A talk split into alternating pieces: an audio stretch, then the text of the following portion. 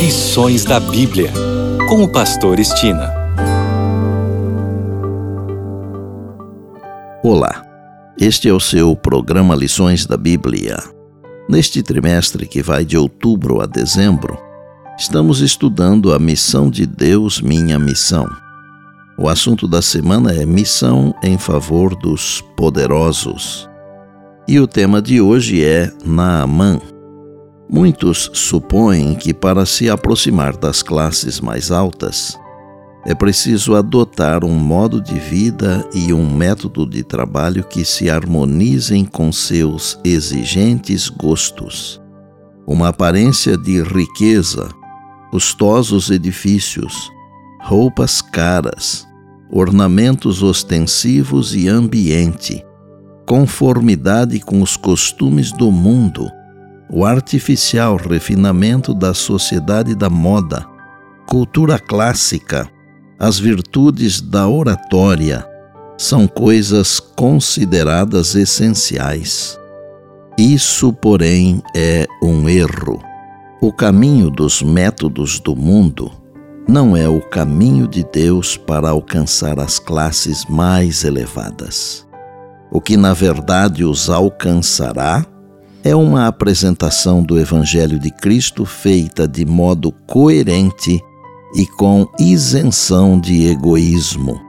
Naamã era o comandante do exército do rei da Síria.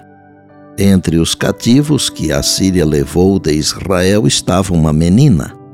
Ela foi o instrumento usado por Deus para a cura de Naamã. Assim como Naamã e a viúva de Sarepta, Muitos há que vivem à altura do conhecimento que possuem.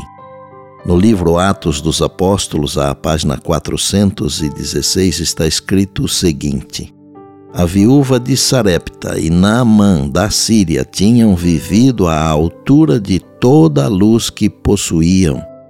Assim eles foram considerados mais justos que o povo escolhido de Deus que havia se desviado dele e sacrificado o princípio à conveniência e à honra mundana. Namã fez dois pedidos incomuns depois que Deus o curou da lepra.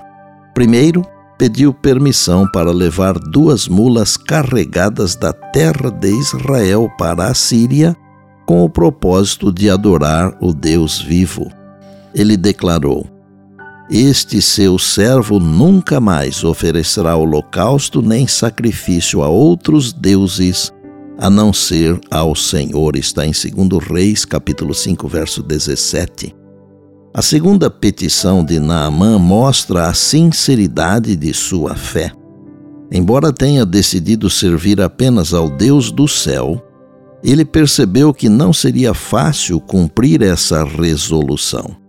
O rei da Síria ainda adorava Rimon, e em sua ocupação, Naamã serviria como acompanhante do rei.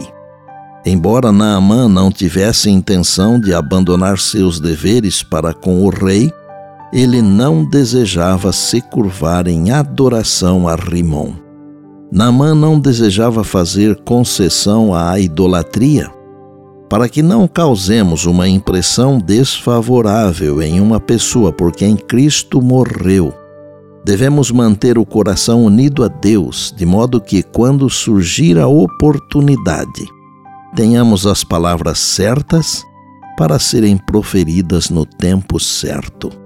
Se assim empreendermos a obra para Deus, o Espírito Santo será nosso ajudador o Espírito Santo impressionará o coração com a palavra proferida com amor.